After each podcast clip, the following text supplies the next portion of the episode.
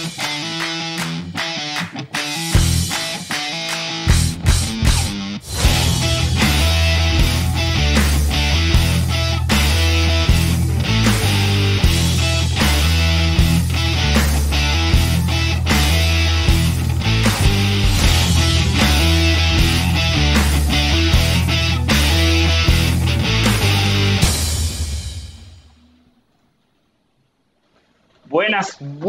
buenas, noches.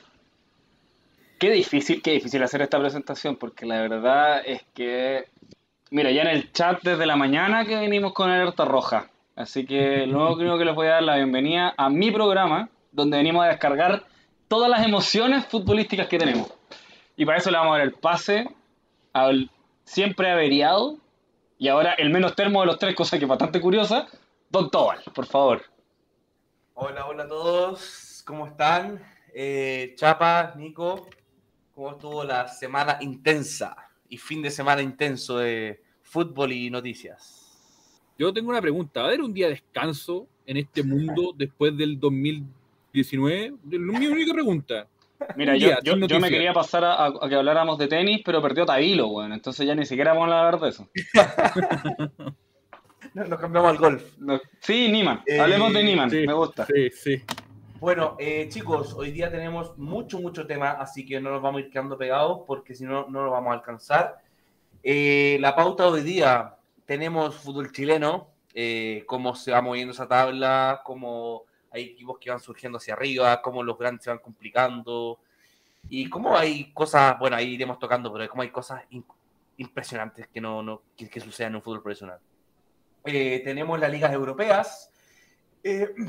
Vamos a hacer todo énfasis en la Premier, eh, ya que hay una situación con el, con el Chelsea bien complicada, que ahí el Chapa nos va a estar eh, eh, aclarando varias dudas, que, qué es verdad, qué no es verdad, qué es lo que va a pasar, qué es lo que se espera, todo eso.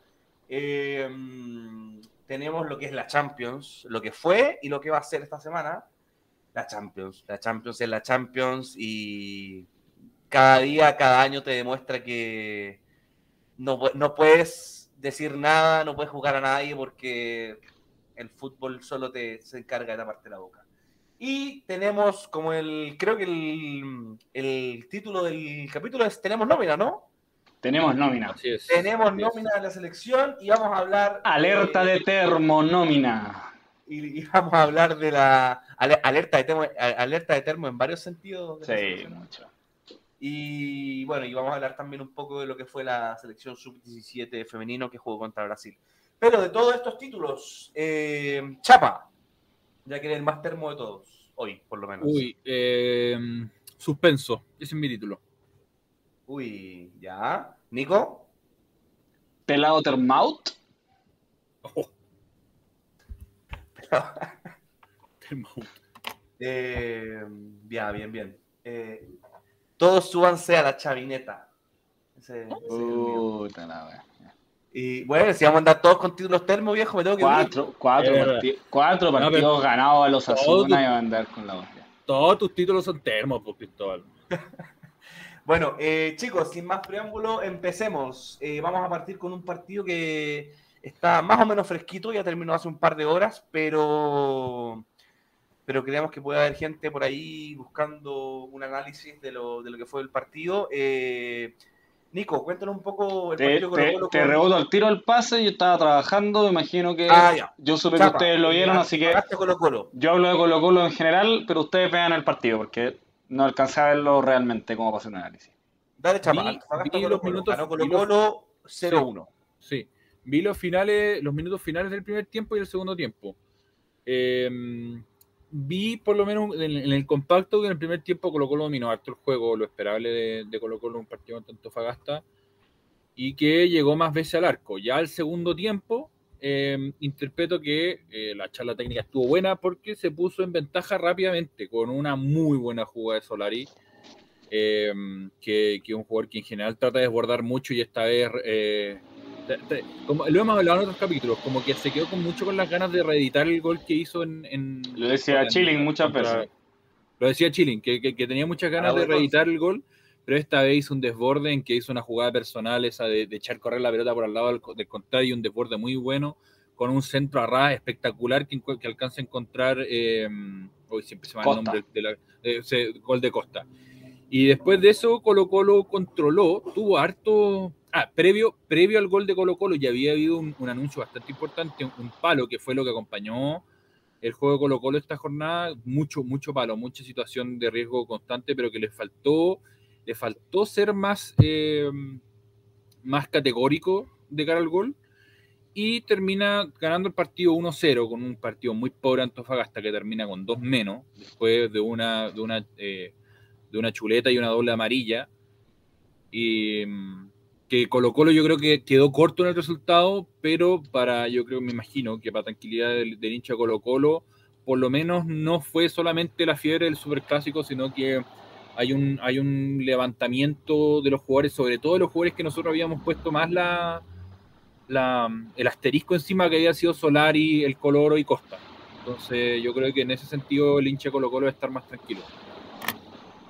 Eh, sí, a mí fue un partido que mm, encuentro que Colo Colo fue más que un amplio dominador, más que, mm, más que ese equipo avasallador. Eh, fue un equipo que controló cuando tuvo que controlar, aguantó cuando tuvo que aguantar, eh, manejó las partes de la cancha de buena manera y, bueno, claro, con un golazo de Solari sentenció un partido, y bueno, que después con las expulsiones de Antofagasta quizás se podría haber alargado un poco más ese resultado, pero, pero Colo Colo saca adelante sobre todo un partido en una cancha complicada y en una fecha en donde le convenía mucho ganar, ya que, bueno, ya iremos analizando otros partidos, pero la U no jugó y Católica no ganó, que son los dos rivales por lo menos de nombre directo. Colo Colo se mete tercero con este resultado. Claro, y con esto queda tercero. Entonces, entonces creo que es muy positivo para el, para el conjunto Albo. Eh, con el resultado en la mano, Nico, cuéntanos, ¿qué, ¿qué, puede pensar el hincha de Colo Colo? Mira, ayudo a complementar porque de lo que alcancé a ver fue el primer tiempo. Eh, no me atreví a, dar un diagnóstico a propósito de lo que ustedes dicen. Me parece que el primer tiempo fue bastante parecido a lo que, a lo que fue el segundo, solamente que en uno salió el gol. Estuvieron bastante cerca, un par de palos. Eh, un volumen de juego bastante más parecido a lo que uno está acostumbrado eh, de Colo Colo. Eh, en las posiciones me parece que cuando uno, como en términos periodísticos que me carga, pero lo voy a mencionar, se encienden las alarmas ante el que un equipo que no gane, un equipo que está diseñado para ganar, eh, se, se, entiende perfectamente, pero lo que te dan los superclásicos o los clásicos o los partidos importantes es que te da para subir de repente confianza. Y yo creo que eso es lo que en definitiva le estaba faltando a Colo Colo, un poco de confianza. Y, recupera un jugador importante como Paso en su plenitud, eh, recupera a, Solari que venía en duda, venía entre algodones por un, por un principio de pubalgia. Y vuelve a, Costa a hacer goles. ¿Cuántas veces hemos hablado acá que Costa cuando empieza a meter la pelota adentro, Colo Colo funciona de una manera distinta? Eh, me parece súper interesante el trabajo de Lucero sin marcar, pero, pero abriendo muchos espacios para Colo Colo. Y de Antofagasta, lo punto lamentable. Me, me parece que, eh, que es un equipo que tiene buenos jugadores, que tiene un técnico que es capaz de poner los jugadores donde corresponde pero que lo que hablábamos antes dentro de lo anímico no ha podido congeniar un par de partidos buenos. Antofagasta está penúltimo con cuatro partidos, con cuatro puntos, solamente con uno ganado. Me parece que un equipo que tiene funcionamiento, pero por ejemplo lo han pecado, ha pecado mucho de la tarjeta roja. Creo que tiene un promedio de expulsiones de por lo menos un jugador por, partido, cosa que es bastante. Eh, es una ventaja que, que, no puedes dar en, en estas instancias, sobre todo cuando estás consolidando un grupo pero a mí me parece que, tiene jugadores bastante interesantes y, no ha logrado sacarle rédito, entonces creo que es un buen punto. Dicho sea de paso, Antofagasta además no juega en su estadio, me parece que eso también, eso también hay una... Hay un, eh, vamos a hablar de gente que no juega en su estadio, pero... pero me parece que eso es un punto a explorar porque no solamente no juega en su estadio, sino que juega en Calama, que es un estadio per se complicado para cualquiera. Eh, bueno, agarrándome, agarrando un poco del comentario ahí que, que hizo el Nico, eh, iba a pasar al partido de Católica, pero ahí agarrándome del Nico, pasamos derechamente a lo que a la suspensión del partido de la Universidad de Chile con la Unión Española. Eh, Chapa, quiero preguntarte si sabes el por qué y qué opinas de la suspensión de ese partido. Tengo entendido que fue porque la U no pudo parar estadio, no pudo, Sí. no, no, no tuvo cómo ponerte un estadio para jugar el partido. O sea, el que tenía no lo dejaron. Claro, Te, te hago, final te- te hago un poquito la tenía, historia. tenía el, tenía el más detalle, dale, dale. Tengo un poco la historia, mira. Eh, la U no había logrado encontrar porque obviamente a partir de todos los que de los incidentes que ha tenido eh, con la hinchada, los, los equipos o las municipalidades generalmente que son dueños de los estadios no le quisieron pasar un estadio. Se da eh, el estadio de Quillota eh, como una posibilidad. Se aprueba, pero eh, cuando asume el nuevo delegado presidencial se da cuenta que se había aprobado jugar, pero que no estaba el visto bueno de carabineros. Entonces el delegado presidencial encuentra esto y dice, el partido no se puede jugar porque no está la autorización. Y uno dice, ¿por qué? Uno se da cuenta que hay autorización y el otro no. Bueno, te das cuenta que el delegado presidencial de esa zona ahora es presidente de San Luis de Quillota. ¿Es necesario que le arme un marco más grande que ese? No. No. Entonces, vámonos a lo material. ¿Qué es lo que va a tener que pasar? O lo que yo siento que debería pasar a partir de un reglamento que se, acaba de aprobar en el Consejo de Presidentes, es que si un equipo no tiene estadio para programar su partido, pierde por poco, cosa que me parece normal en cualquier liga que no se diga bananera del mundo, digamos. Pienso igual. Está reprogramado el partido, ese es el decreto oficial. Sin embargo, la Unión ya presentó la documentación para que le den los tres puntos, por lo tanto, eh, la Unión debería ganar 3-0 ese partido por Bocover. Tengo entendido, Nico, de que la, ese reclamo de la Unión Española no tiene mucha validez, ya que es por razón de fuerza mayor. Y creo que el reglamento especifica que si es por razón de fuerza, de fuerza mayor, no... Es que la fuerza mayor no está justificada en el hecho de no conseguir estadio. Eso, es pro- eso, eso es Mm. responsabilidad neta del, organiza- del organizador del espectáculo. Y el organizador del espectáculo es la Universidad de Chile. Es más, te doy, otro- te doy otro dato. Se llega a partir de la gestión del NFP a San Luis, o sea, al, estadio de Quillota.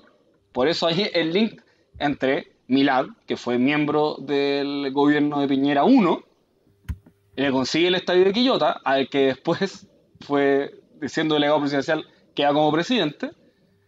Eh, y la NFP sigue buscando el estadio a la U. ¿Y sabe el estadio que encuentra? San Carlos de Poquinto. A lo que la Universidad de Chile, ¿qué crees que dice? No, Que no, porque obviamente lo van a hacer jugar sin público. obvio. Bueno, eh, con todo esto, Chapa, eh, ya no metiéndonos tanto en la, la- en la polémica pura, ¿cómo crees que afecta esto a- al club de la Universidad de Chile, sobre todo por cómo ya venía antes? O sea, es que ya no sé qué más peso se le puede poner a un barco que se está hundiendo, porque no, no sé qué, Uno pensaba que por el inicio de campeonato que tuvo íbamos a ver ya algo más decente de la, de la U, pero ya que no puedan tener ni lo básico para jugar al fútbol. Un equipo profesional, hablemos de un equipo profesional, no estamos hablando de, de un, de un club de barrio. Que parece club de barrio a esta altura, o sea, no poder conseguir cancha eh, para jugar al fútbol, porque ya, bueno, el, el Estadio Nacional tiene otros temas, pero al final es el riesgo de eh, usar como localidad el estadio de Chile entero. Claro. Eh, ya son bien, eh, ya, ya es bien un problema para un problema más. Otro problema que viene desde la gestión dirigencial de la U de Chile, o sea, de algo que hemos hablado ya hasta el aburrimiento. Entonces, la verdad es que no solo es malo para no es solo malo para la U, sino que es malo para el fútbol chileno en general. Ya es bastante malo que, que, mm, la U esté de capa baja para la competencia, para lo que significa. Tenemos un nuevo seguidor, muchas gracias, Vicente Drill. Eh, ya, ya es un problema para el fútbol nacional que uno de los grandes esté eh, bien abajo y que ahora sea golpeado porque no tiene estadio y no pueda jugar. yo no sé, yo a mí, no sé si, eh, yo, yo entiendo la adopción de puntos y quizás soy un poco centralista, pero yo creo que estos partidos deberían jugarse a puerta cerrada en la NFP. Porque no puede ser que no tengamos, no sé, bueno, no sé. Pero, pero No me es gusta- llamativo. No, Perdí- sí, no, sí, sí, sí Pérdida, sé, sí sé. pérdida de puntos, pues chapas, ¿hasta cuánto? Sí, estamos no, hablando, es estamos Sí, hablando de un mínimo, estamos, estamos Sí, hablando, sí. No, está- no estamos hablando de nada más Sí, sí es verdad. Sí que es de verdad. tener una cancha para jugar. Para jugar la pelota necesitas tres cosas: dos arcos, una pelota y una cancha. Sí. Sí, no, bueno, la cancha, la cancha de un fútbol profesional Chicos, tiene que tener. eh, antes de pasar al chat, eh, una, una encuesta a ustedes dos. De- eh, Chapa, ¿debiese perder los puntos la U o se debiese jugar? Sí, no, es que tiene que perder los puntos porque es el reglamento. Ya, Si Nico. tú tenés, te- tenés que tener claro eso. Me parece una vergüenza que no haya sido la primera decisión de la NFP. Ya. Que se haya Eh, reprogramado ya- un partido cuando claramente el reglamento dice que no tener estadio no es un motivo de fuerza mayor, lo dice el reglamento. O sea, ¿para qué lo hacen si es que no van a cumplir ellos mismos? Mm. ¿Qué dice el chat, Chapa? Bueno, ahí tenían mandándole mensaje al, al, al Laslin que estaba ladrando y se nos metía en la, en la, en la transmisión. No, están diciendo que le falta cariño, por favor. Yo creo que el perro que no puede tener más cariño en el mundo. No puede tener, No puede tener más que cariño. se- no, no puede tener más cariño ese perro. Tienen que comprar una mano mecánica para yo. Eh, aquí nuestro, nuestro Santiago nos dice, eh, los jugadores de Colo Colo negociaron bien los premios, parece sí. Ahí no sé si se, se refiere, no, no sé si se refiere al partido con, con Concepción, no sé. Eh, ahí hace, hace, hace mención, hace mención a, a la victoria de, de, De Cobresal. de, de Cobresal. Y eh, Fede Serralta, que dice que es primera vez que participa en el chat, así que muchas gracias. Eh, una vergüenza que un equipo grande como la 1 tenga estadio, mínimo de, Me- eh, de decencia, ir a un estadio sin público. Me agarro de ese comentario. Fede, eh, gran amigo mío del colegio, así que les anuncio que nos están viendo desde Estados Unidos. Para que ustedes sepan Ah, que, estamos, bien. que estamos ampliando todo tipo de fronteras acá. chiquillos. Muy bien ahí cuando nos llegue al Thank you final. very el- very Cuando nos llegue, nos el detallito, nos llegue el detallito de Twitch, nos vamos a dar color que tenemos, nos ven de Estados Unidos. Muy bien. Así nomás. Y por último dice, la 1 tiene estadio porque no tiene plata. Colo Colo se le, se le regaló el estadio, eh, Plinio C, prendiendo el termo. se fue con todo, viejo. prendiendo el termo.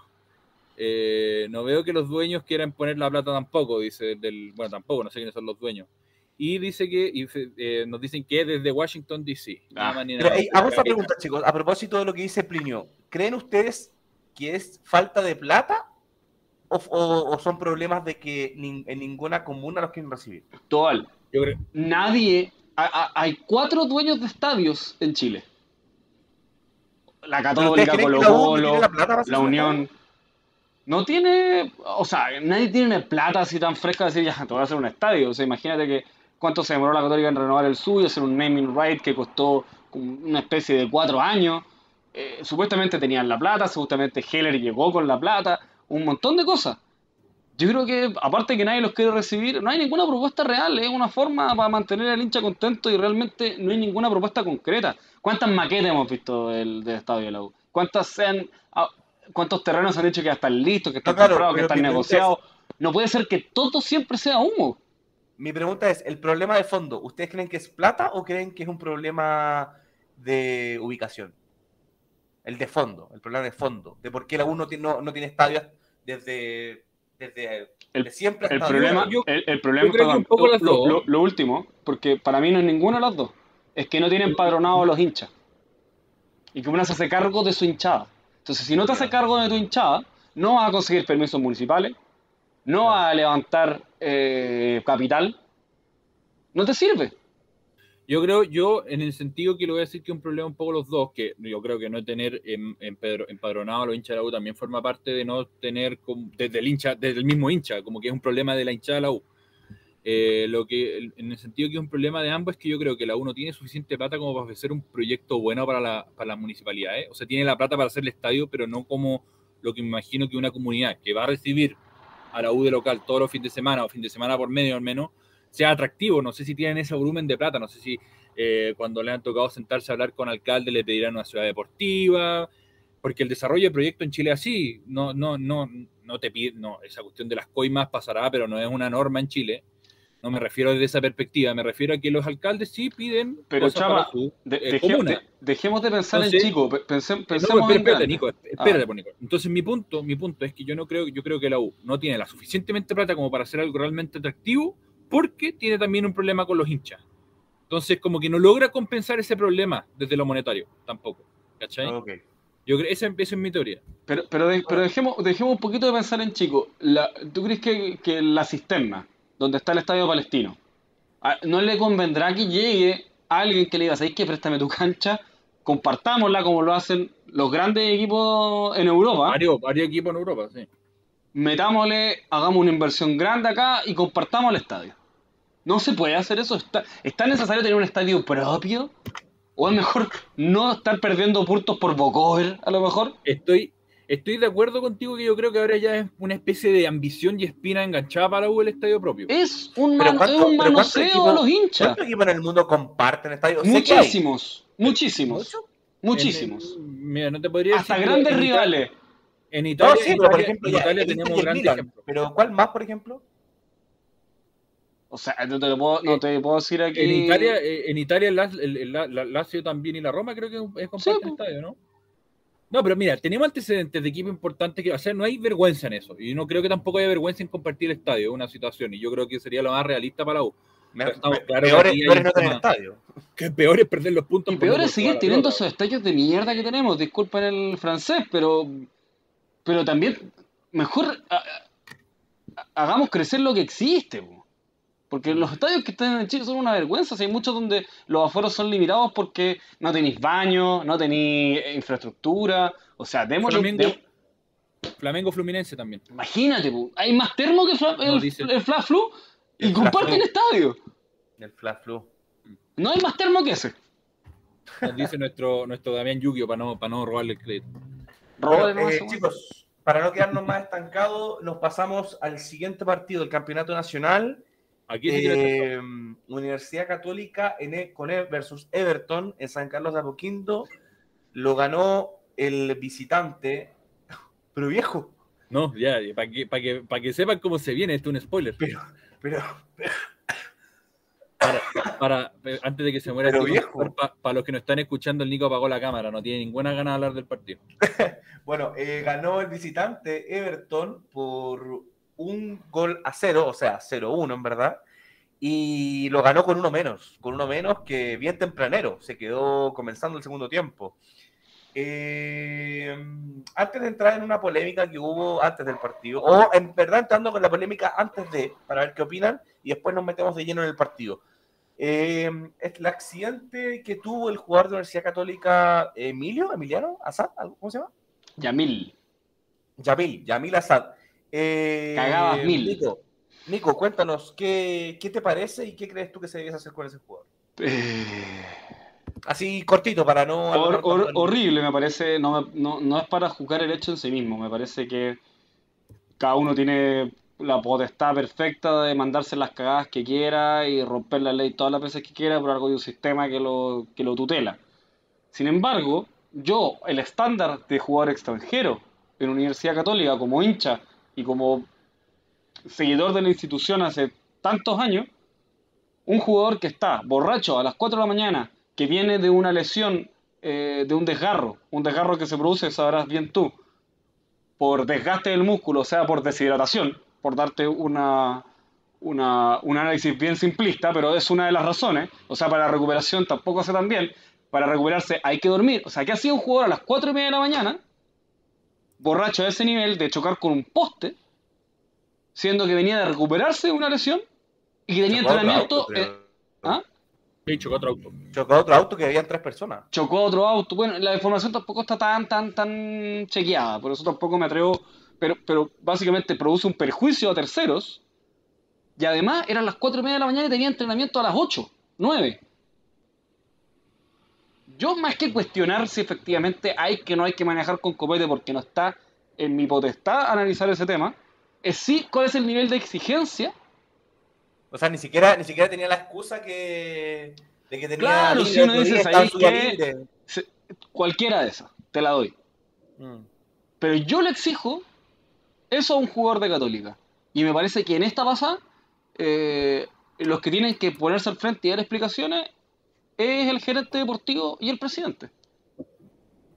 O sea, para ti no debería seguir. O sea, para mí no va a seguir. Así es. No, no, pero, pero si, si, si, tú fuera, si tú, tú tomaras la decisión, no seguiría. Completamente, completamente. Perfecto. Chapa. Bueno, me cuadro mucho con lo que dice el Nico. Eh, eh, sobre todo con el concepto de lo que significa un jugador extranjero para hincha católica. Eh, sobre todo para un club como Católica, que no es un club, que es un club de buena situación económica, pero no es un club rico, donde las gestiones por traer jugadores de afuera cuestan plata al club. Y no es menor eh, porque somos un equipo que se está construyendo para ganar cosas. Entonces, eh, que venga un jugador extranjero, de que, sobre todo que venga ya eh, de, de, mucho tiempo sin jugar, se dé la confianza, juegue, se lesione el, el, el primer partido que debuta y después eh, se manda esta, este grave, grave nivel de irresponsabilidad, porque no, no me gusta decirle error, porque error para mí es salir con los calcetines cambiados en la mañana, no me dejar curado. Eh, da, da, da, frustra mucho, frustra mucho y no son y, y lo que lo que frustra más es que no son gente que gana poco, no son, son gente privilegiada los futbolistas. Entonces que, que, que, que hagan este nivel de, de, de, de gala de, privilegio, no es que no, no, no, es que situación privilegiada es que no vaya a ser culpable o que no vaya en la cárcel, tenemos que ver qué determina la justicia, porque acá las sanciones por, por manejar en estado de ebriedad y producir daño, aunque sea aunque no sea tercero, ya son más o menos serias no, no, no, no va a ir a la cárcel la SAT, pero va a haber una multa más o menos, probablemente quede con, con prohibición de manejar. Entonces, estamos hablando de cosas que aquí en Chile son graves. Perfectamente puede ir a la cárcel en todo caso. Eh, Perfectamente puede ir a la cárcel. Sí, bueno, tendría que determinarse cómo son las cosas, no, no me imagino, pero es grave, manejar en Chile es muy grave. Entonces, que, se, que un jugador profesional que recién llegó, que, se, que, que aunque no se pagó mucho, se pagó, se pagó plata seria de, del club, es una falta de respeto. Es una falta de respeto para, para, para la hinchada, para el club. Y sí, en estos casos, como dice el Nico, yo creo que los que tienen que dar explicaciones o salir al frente deben ser la, la, la dirección de Católica. Ellos son los que lo trajeron, que, que, tienen que dar la cara de cómo un, un fichaje que no lleva ni tres meses, me, si, me, si, me, equivoco me corrigen, pero según yo no lleva ni tres meses en el país, ya esté con este tipo de cosas. Entonces, para ti, Chapa, ¿no, no, ¿no seguiría este jugador si tú tomas la decisión? Si, si fuese por mí, es difícil porque yo creo que muchas cosas pasan por. O sea, si fuese por mí así de manera netamente de corazón, sí, un gallo así no me sirve en un club de fútbol profesional. Estamos hablando de un deporte de alto rendimiento. No, claro, y, hemos, y, y, qué, y qué mensaje. En el cargo de. Eh, espérate, y, y, y, qué le dais de mensaje a los cabros que estáis formando Católica que se jacta de ser un club formador? Claro. ¿Qué ejemplo dais? ¿Qué ejemplo le dais? El eh, chat, Chapa, ¿algo, ¿hay un comentario del, tema anterior?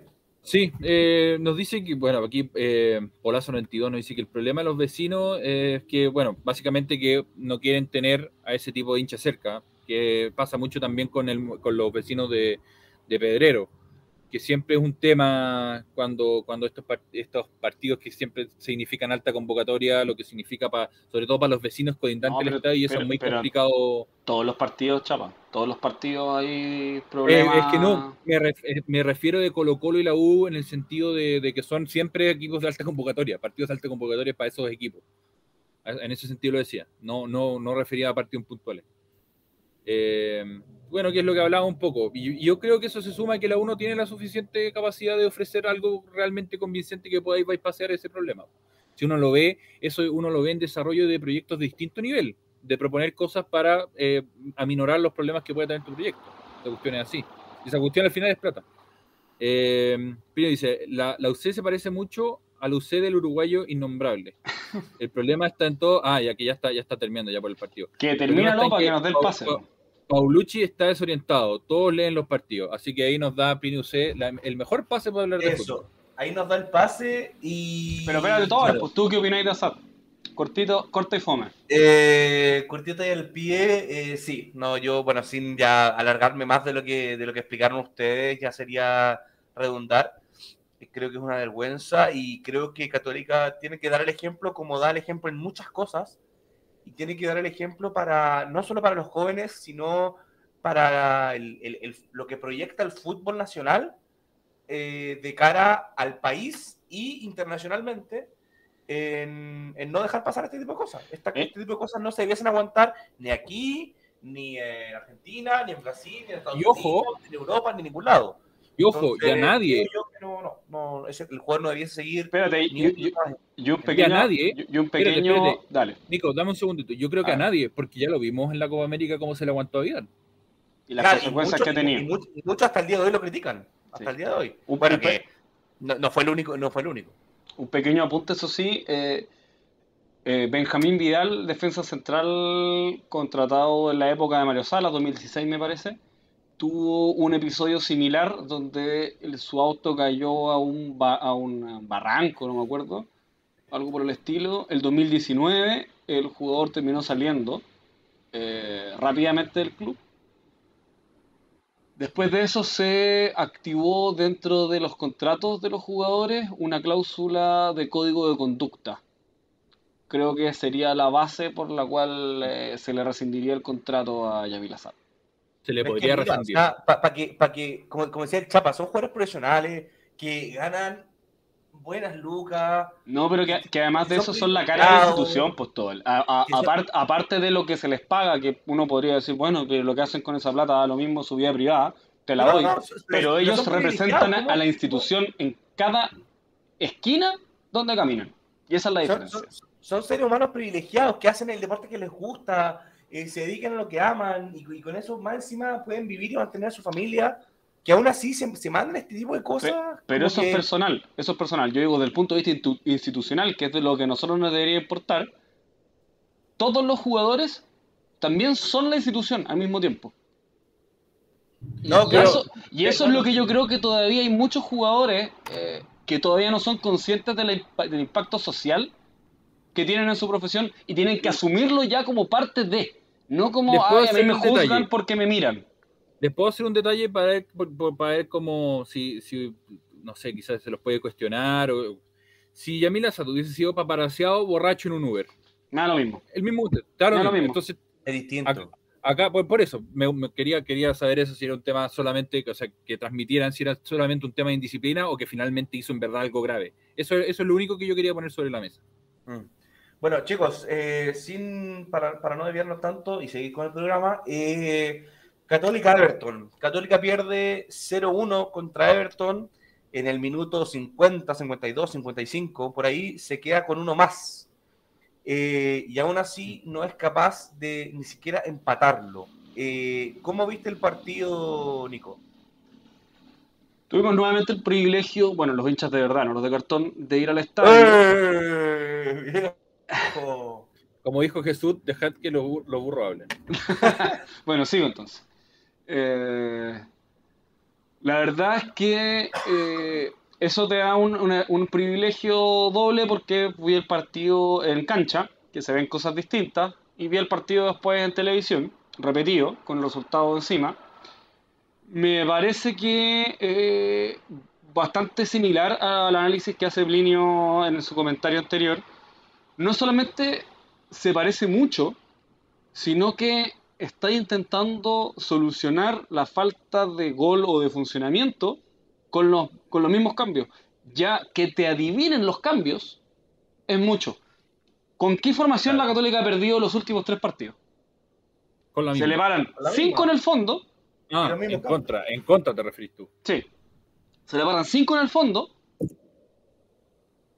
una línea de tres, una línea de tres defensores que le van a hacer el doblaje en caso que la, que la Católica doble, en caso que no doble se quedan esperando en el área, le hacen un 2 contra 3 porque está Valencia y San Pedro en el área, por las bandas le hacen un 1 contra 1, está alguien encima del Chapa, alguien encima de Parot, y al medio nadie marca diferencia, no hay alguien suelto, están constantemente eh, atrapados en este, en este esquema que no permite hacer una segunda lectura del partido. Entonces, la Católica no marca. La Católica fue mejor todo el partido. ¿Estamos de acuerdo en eso? Parece Sí. que no. Para mí me parece que en, en ¿En qué- en qué funcionamiento. fue mejor? En, en funcio- perdóname, en funcionamiento y en ocasiones de gol, la Católica hace un primer tiempo impecable, donde por lo menos tiene tres ocasiones de gol que no, son- que no es capaz de concretar. Mismo en el segundo tiempo. Un equipo como la Católica, que tiene 6, 7 ocasiones de gol por partido, debería meter una. A lo que deduzco, si no eres capaz de meter una, es que la forma en que estás llegando al arco es muy forzada.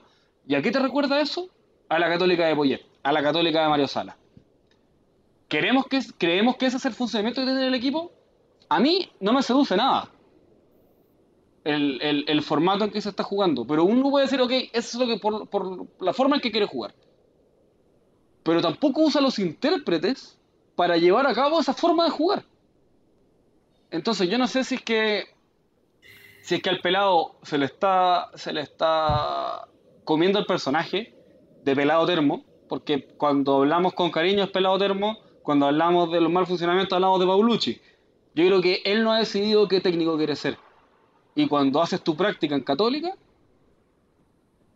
esto, esto, esto, estos problemas son más difíciles de, de, de subsanar. No sé qué opinan ustedes, chicos.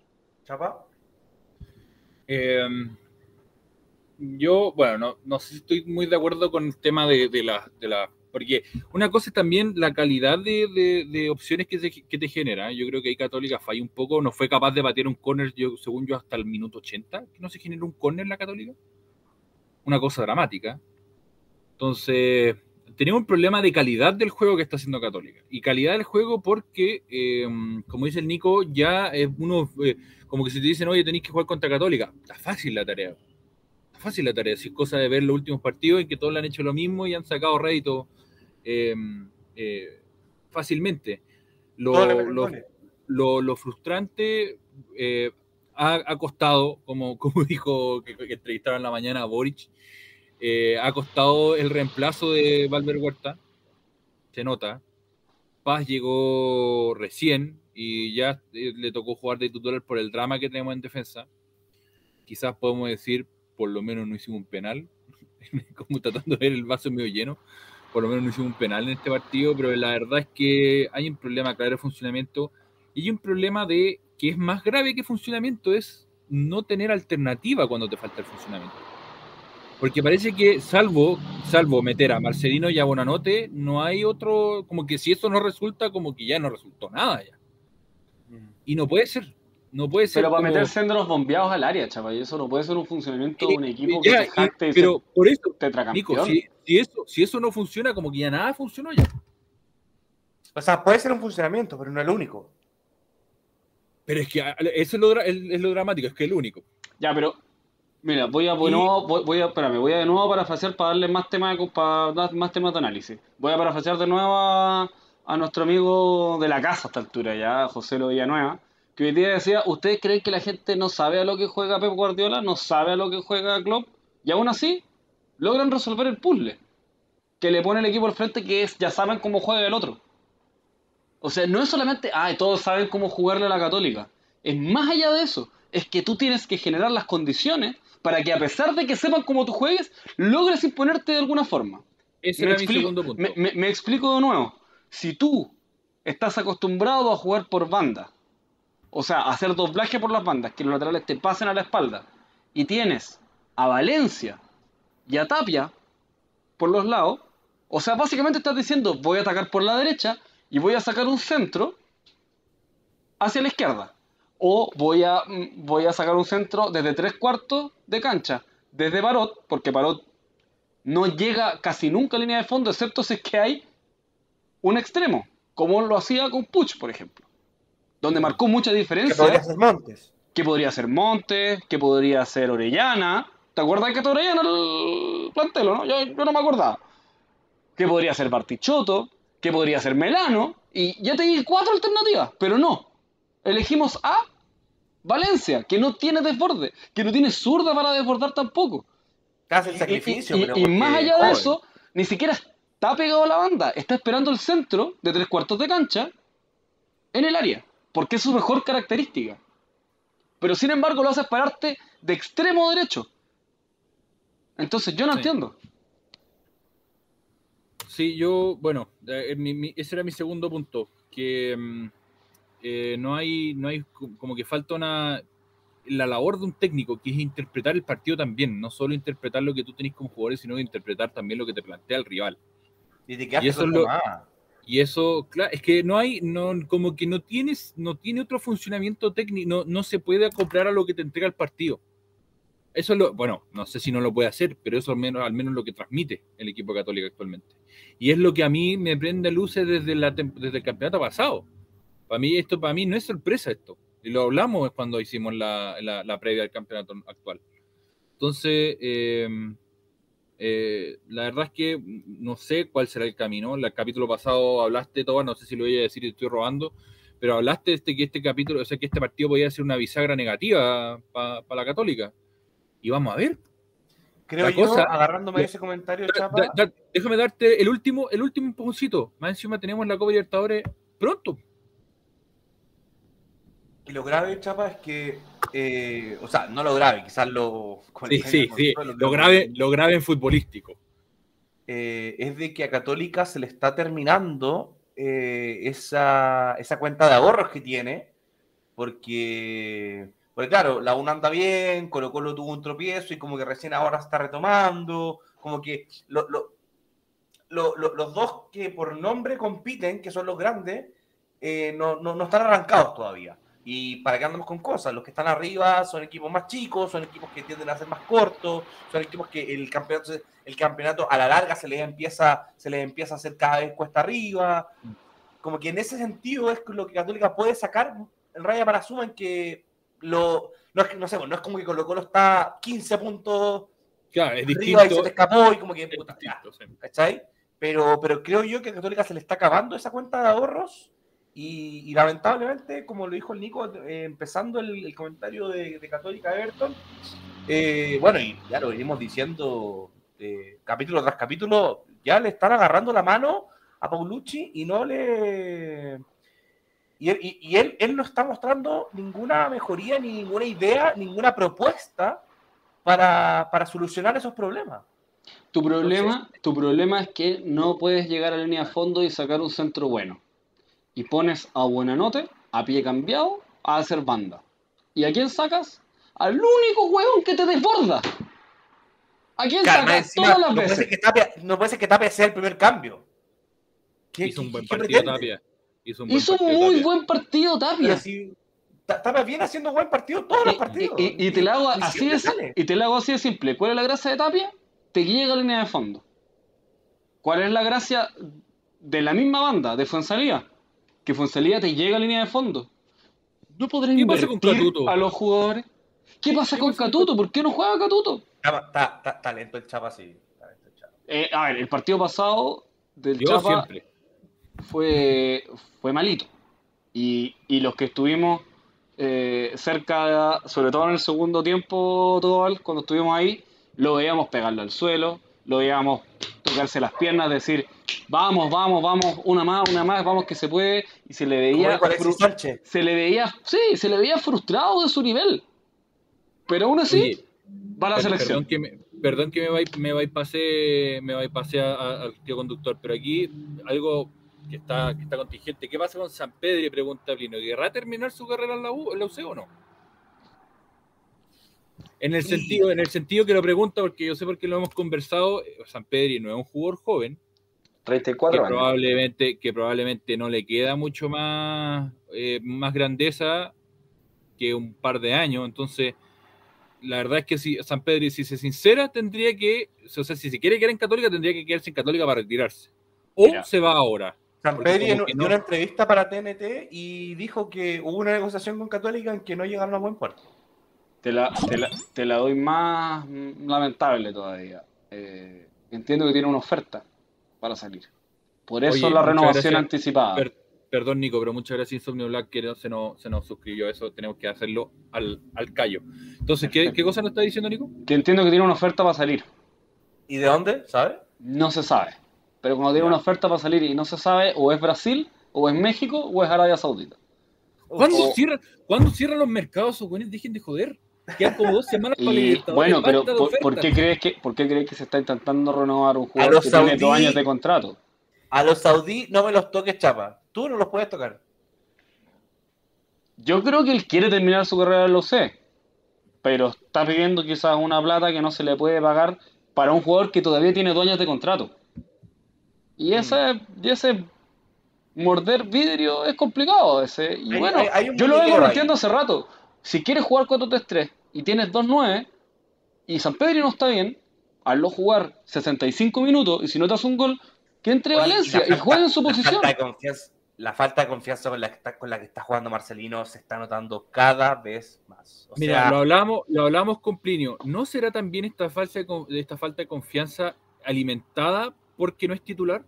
es que, es que ¿Será Chapa, un jugador? espérate, espérate, espérate, déjame, irte, mandó, déjame irte con la segunda, déjame irte con la segunda pregunta. ¿No será bueno para un jugador como Marcelino tener la confianza que vaya como titular? Mm. Sí, puede ser. O sea, Yo- que depende- bueno, los jugadores son- no, no son todos iguales, son distintos, pero Yo jamás. bueno, ahí, ahí es problema ahí del, de- de- del pelado Sí, termo. eh. Eso, eso es mano, eso es mano de T, sin duda, sin duda. Yo lo planteo así como pregunta al aire. ¿no? Yo Oye, jamás ahí- ahí le la- hubiera quitado la titularidad. Y a dame, dame otra pregunta, dame, dame otra, otra, otro datito que aquí estaba pensando y no, no sé muy bien. ¿Cuán- ¿Por qué Marcelino salió del 11? ¿Después de qué partido? ¿Del partido con, con Curicó? Con Curicó. Partido que ganamos. Sí. De ahí que lleva no fue tres partidos partido de Marcel. que no fue un buen partido Marcelino, estamos de acuerdo. Pero después de ese partido salió. Lleva tres partidos sin ser titular. Mm. Tres- No, fue titular de vuelta en el cobre, con Cobresal. ¿Estáis seguros? No, no, Marcelo fue banca No. y No, fue banca. fue banca. Fue banca. Tenés toda la razón. Toda la Lleva razón. tres partidos no siendo titular y los tres partidos la Católica ha perdido. No digo que pase por ahí, pero Bueno, Porque Plinio- tampoco- Plinio no. aquí puso un comentario de creo que eh, se le descompuso el camarín al pelado. ¿Creen ustedes que va por ahí? Yo siempre he dicho que cuando uno pone un DT interino y lo ratifica, cuando tienes pesos pesados en el camarín, es uno de los riesgos. Que se te... A ver, ¿por qué llega Paulucci a hacerse cargo del primer equipo? Porque los jugadores no le estaban respondiendo al técnico. Era, y era- y era un técnico que ya los conocía. Oye, y si, y si pensamos, y si pensamos en lo que ha sido los antecedentes de Católica, en, en, digamos, digamos de forma vulgar, pataleta, con, con el técnico, se parece mucho a lo que estamos viendo en rendimiento. Como Mucho. que esta, esta no respuesta, como desconocimiento de los jugadores. Pegarle al piso. Claro. Mirar, mir- mi- mirar con cara de póker cuando se pierde. Me parece que ahí hay una mística quizás del famoso motivador Paulucci que se perdió quizás en el personaje del motivador y poco en el personaje del estratega, que es lo que se le exige al técnico. Si el técnico puede o no puede ser motivador, lo que sí tiene que convencerse, convencer al jugador de que esa es la forma en la que tiene que ganar. Parece que hay otro comentario, Tobal. Sí, Sí, sí. eh, eso, no, eso iba a leer. Y último comentario para cerrar lo que fue el torneo chileno. ¿Creen que Branich pueda dar más que el Zanahoria?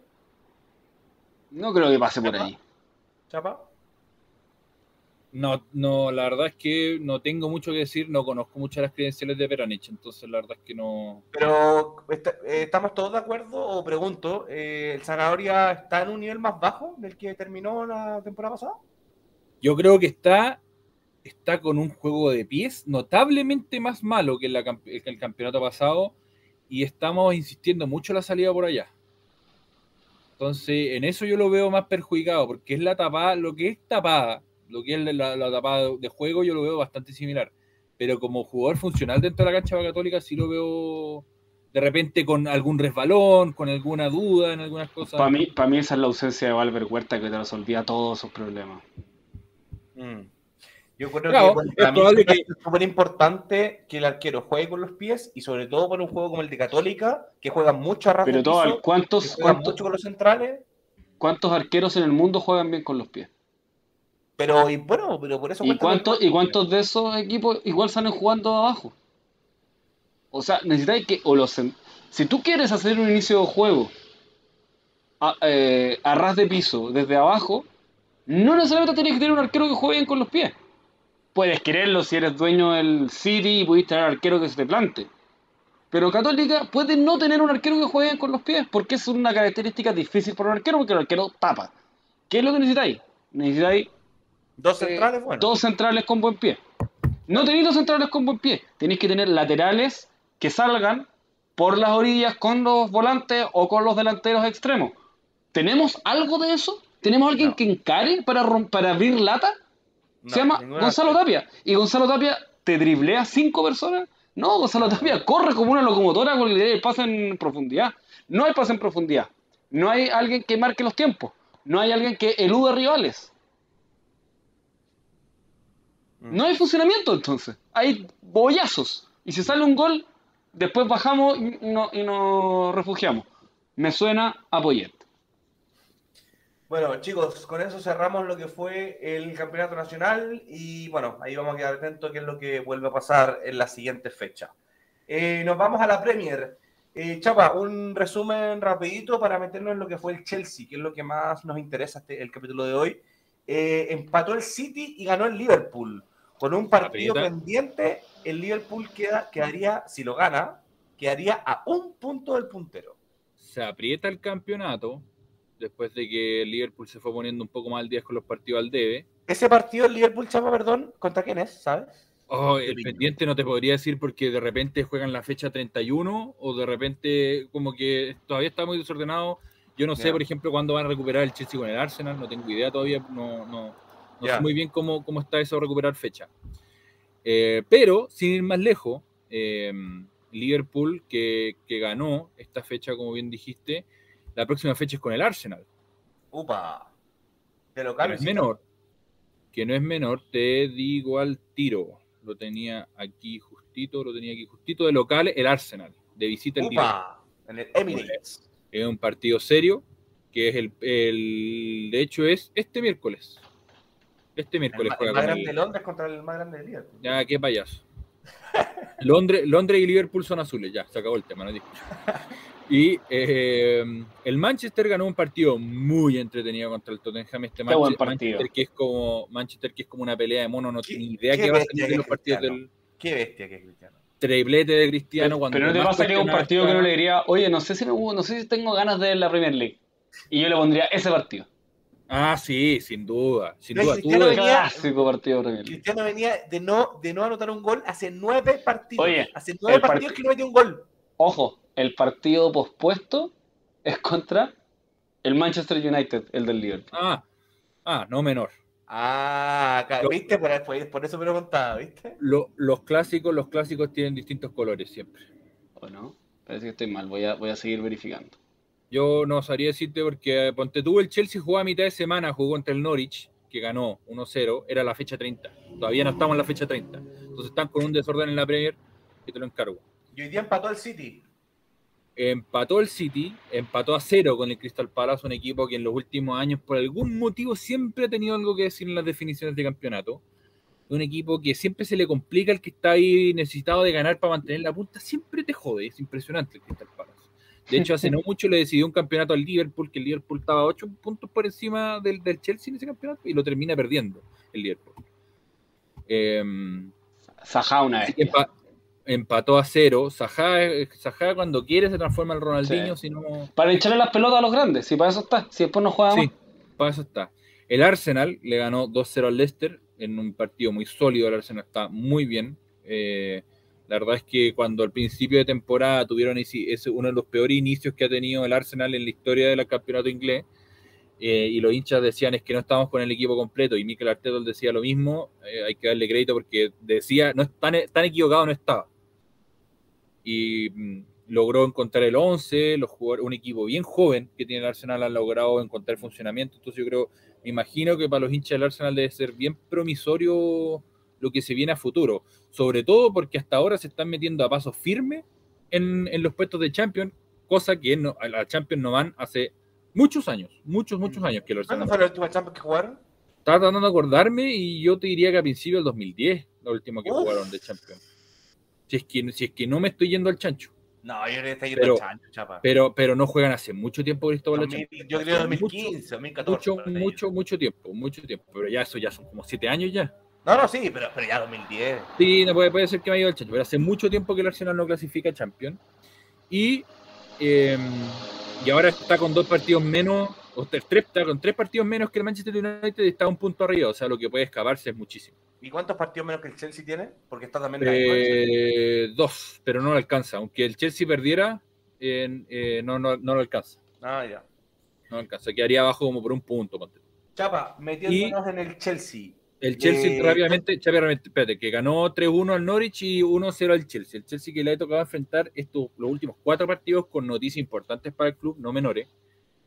Eh, la situación del Chelsea, me imagino que han visto en las noticias, está con eh, el gobierno inglés decidió bloquear a Roman Abramovich por la situación de la guerra en Ucrania con Rusia, en el entendido de que Roman Abramovich sería un facilitador del régimen de Putin, en el sentido de que, eh, o sea, yo creo que es un hecho sabido porque es difícil, lo comentábamos antes de que empezara el capítulo, es difícil que un, eh, un dictador se sostenga sin el apoyo de los, de los millonarios del país.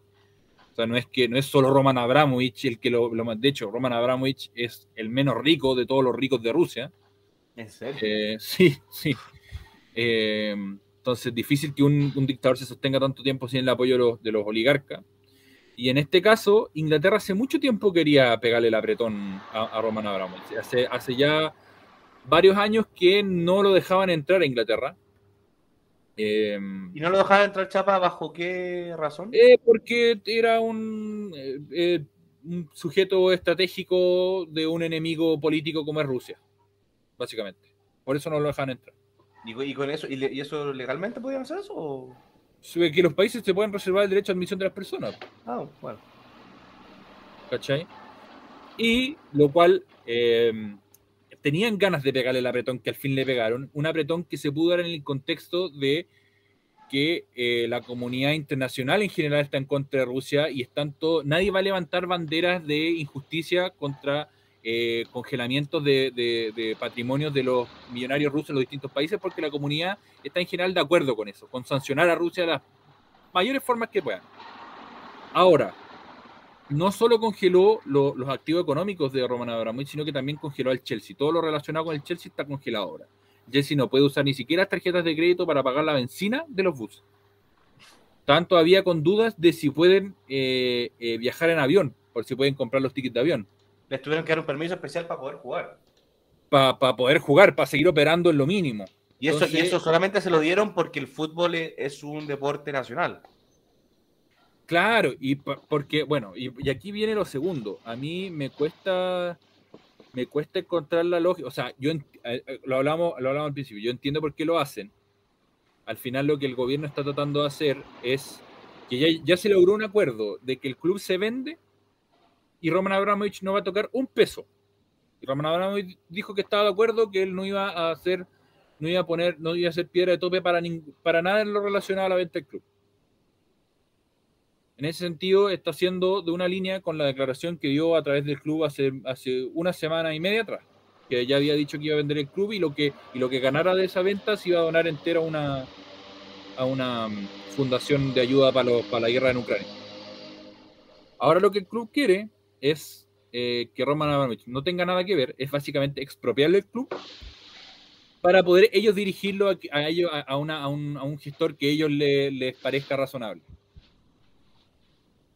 La cosa es que, eh, desde mi perspectiva, y ahora hablo como, como hincha, a mí me parece curioso que un país, eh, sabiendo, la, sabiendo una situación que ellos mismos toleraron años atrás, porque Roman Abramovich para comprar, haber comprado el Chelsea no, no tiene que haber hecho nada muy, muy coimeable.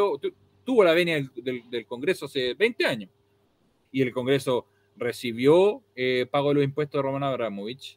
El, el, gobierno no hizo ningún asco cuando Roman Abramovich tuvo que mantener eh, parte, le, le, pagó el sueldo completo a los trabajadores del sistema de salud. Cuando facilitó las instalaciones del club para que se pudieran hospedar eh, contagiados de COVID, no hizo ningún asco el gobierno.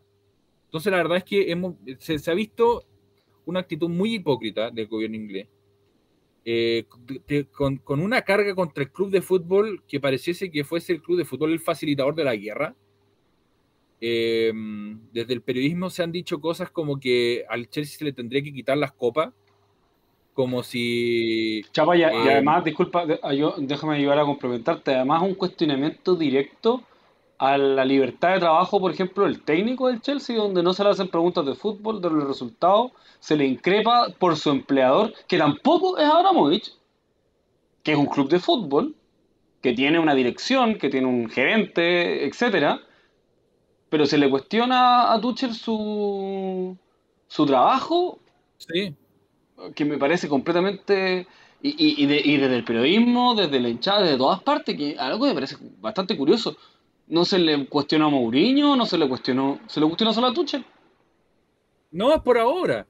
Si es ahora, es que ahora, ahora el gobierno inglés tiene, toda, tiene todo el respaldo internacional para hacer estas medidas. A mí lo que, lo que quería decir que a mí me llama la atención que el gobierno no busque proteger un capital social y cultural, como es un club de fútbol. Yo creo que todos los clubes de fútbol, sobre todo en Inglaterra, tienen un capital social y cultural, en que se le da pega a, gente de Inglaterra y sus hinchas son, eh, son tus nacionales, son tu, son tu gente. Y no, no, no se busque proteger al club en decir, miren, separemos las cosas de Roman Abramovich, dejemos que el club opere con normalidad, apurémonos con la venta. Si ya, ya, ya se dijo que no iba a haber problema, pero no le metamos esta horca innecesaria de bloquear las tarjetas de crédito que no puedan comprar la benzina. ¿Qué tiene que ver eso con derrocar a Putin? No, eso es una presión contra Abramovich para que venda es una presión contra Abramovich, estamos claros, pero ya está la, situación. Ya, ya, ya está pactado, ya se dijo que no. Esta semana, ahora, lo que se viene para el club. Esta semana se terminan de recibir ofertas. Eh, hay ofertas, ya en cuando Roman Abramovich había dicho, ya habían habido acercamientos de distintos grupos de, eh, una alianza entre un, millonario suizo con uno de estos millonarios eh, gringos que son que tienen este tipo de modelo de millonarios que se dedican a la inversión de deporte. Eh, le meten lucas al fútbol americano, al básquetbol y son como de mover grandes franquicias, se dedican harto eso los, los millonarios. Cronky, ponte tú, el dueño del Arsenal, se dedica a eso. Él es dueño de un equipo de básquetbol, no me acuerdo cuál ahora. Los dueños de la Universidad de Chile también, ¿no? Ah, bueno. Y eh, han habido varias ofertas. Las dos ofertas más serias hasta ahora es de un grupo de inversiones catarí, que ellos juran y perjuran que no tienen nada que ver con el, con el Estado catarí, perdón, dije catarí, es con saudita. Son un grupo de inversión saudita que juran y perjuran que no tienen ninguna relación con el Estado saudita, porque em, el Chelsea puso como, ya, ya habiendo pasado todo esto, dijeron, ¿saben qué más? No queremos ningún como eh, inversor de alto riesgo. Como que ya de nuevo no queremos excusas de nuevo para que nos congelen la, la, nos usen como rehén, básicamente. Claro. Entonces, este grupo viene con una oferta sobre la mesa de 2.7 billones de libras, que son 2.7 eh, eh, son 2 mil millones de libras finalmente, son casi 3 mil millones de libras. Eh, para comprar el club y ellos juran que no tienen ningún vínculo contra, o sea, con eh, la corona de Arabia Saudita, cosa que sí lo tiene el Newcastle. El Newcastle es de propiedad del Estado de Arabia Saudita, sin ir más lejos. Es, del príncipe de Arabia Saudita. Y vimos que el gobierno inglés lo recibió felices. Todos se rieron cuando los hinchas de, Newcastle fueron al estadio con, ropas de, árabe. Y hablan sobre violaciones de los derechos humanos. Hablemos de violación de derechos humanos Hubo hace poco en Arabia Saudita el, asesinato de 89 periodistas, la ejecución de 89 periodistas. Entonces, la, violación de los derechos fundamentales de todas las mujeres que habitan ese lugar. La verdad, la verdad es que uno entiende por qué quieren sancionar a, Roman Abramovich. Eh, tiene lógica. Yo, yo sí creo que, pasando un poco al lado político, yo creo que eh, después de esta guerra los millonarios rusos le van a pasar la cuenta a, a, a Ramón Abramo, a, perdón, a Putin, porque la verdad es que a todos lo han cagado por, por, con sus inversiones. O sea, yo te puedo asegurar que ningún millonario ruso está a favor de lo que está pasando. Mm. Pero bueno, igual pagan, pagan por haber sostenido a un weón como Putin en el poder. Y que, Chapa, ¿y en Inglaterra qué, qué, se habla? ¿Qué, ¿Qué, se espera? ¿En el Chelsea se, se tiene miedo de lo que vaya a pasar? Eh, los jugadores, las ventas, las renovaciones, ¿cómo, va todo eso? Hay incertidumbre, eh, porque las amenazas son serias. La, situación de que el Chelsea, si no, eh, si no logra acuerdos para que lo dejen pagar los sueldos, ponte tú, ya la primera medida es que la Premier va a tener que bajar va a tener que reducir nueve puntos, ponte tú, si no puede pagar los sueldos, porque son las reglas de la Premier. ¿Cachai? Tú no puedes no pagar sueldos.